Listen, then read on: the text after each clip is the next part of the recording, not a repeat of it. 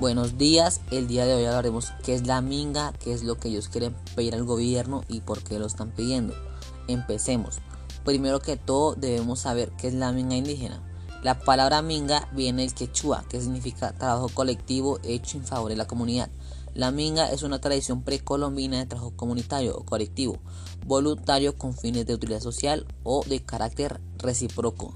La minga indígena de nuestro país es un grupo conformado por integrantes de varias comunidades del departamento del sur del país, como Nariño, Cauca, Valle del Cauca y Putumayo. Segundo, ¿cuáles son las razones que motivaron a los indígenas colombianos a realizar la minga y sumarse al paro nacional del 21 de octubre? Las comunidades indígenas dicen que se movilizan para rechazar las masacres, asesinatos de líderes sociales, criminalización de la protesta social, por el territorio de la democracia y la paz. Porque en el sur del país la vida está siendo mancillada, atacada y asesinada permanentemente y el objetivo de la minga es decirle una cosa al país, que la vida es lo primero. De qué injusticias y atropellos han sido víctimas los indígenas colombianos a lo largo de nuestra historia.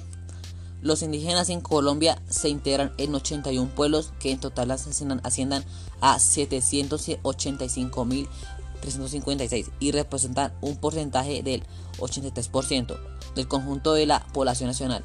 Para una comprensión adecuada del impacto de la violencia sobre los diferentes pueblos, es importante entender la composición de la población.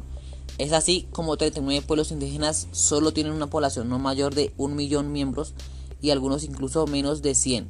Un grupo de 19 pueblos lo constituyen poblaciones entre 1 millón y 5 millones, mientras otro conjunto 19 se ubica entre 5 millones y 50 millones y solo 4 superan los 50 mil.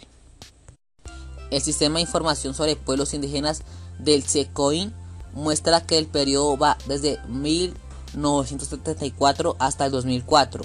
En todos los años ocurren violaciones individuales a los derechos humanos e infracciones al derecho internacional humanitario en el periodo de, 30 años se han registrado 6.726 violaciones, de las cuales 1.869 corresponden a asesinatos políticos contra dirigentes, autoridades indígenas y en general personas de las comunidades que ocupan papeles en la dirección. ¿Cuáles son sus reclamaciones frente al gobierno? Esas comunidades quieren ver que se les respete su derecho a la vida, a tener un lugar donde vivir, con sus familias, a que sus culturas sean respetadas, a que las representen con derechos fundamentales para vivir como a las demás personas del país. ¿Se les ha escuchado y tenido en cuenta? La verdad no se les ha escuchado ni tenido en cuenta y tampoco se les ha prestado la atención que requiere con urgencia, ya que son muchas personas a las que han asesinado tan solo por reclamar lo que es un derecho.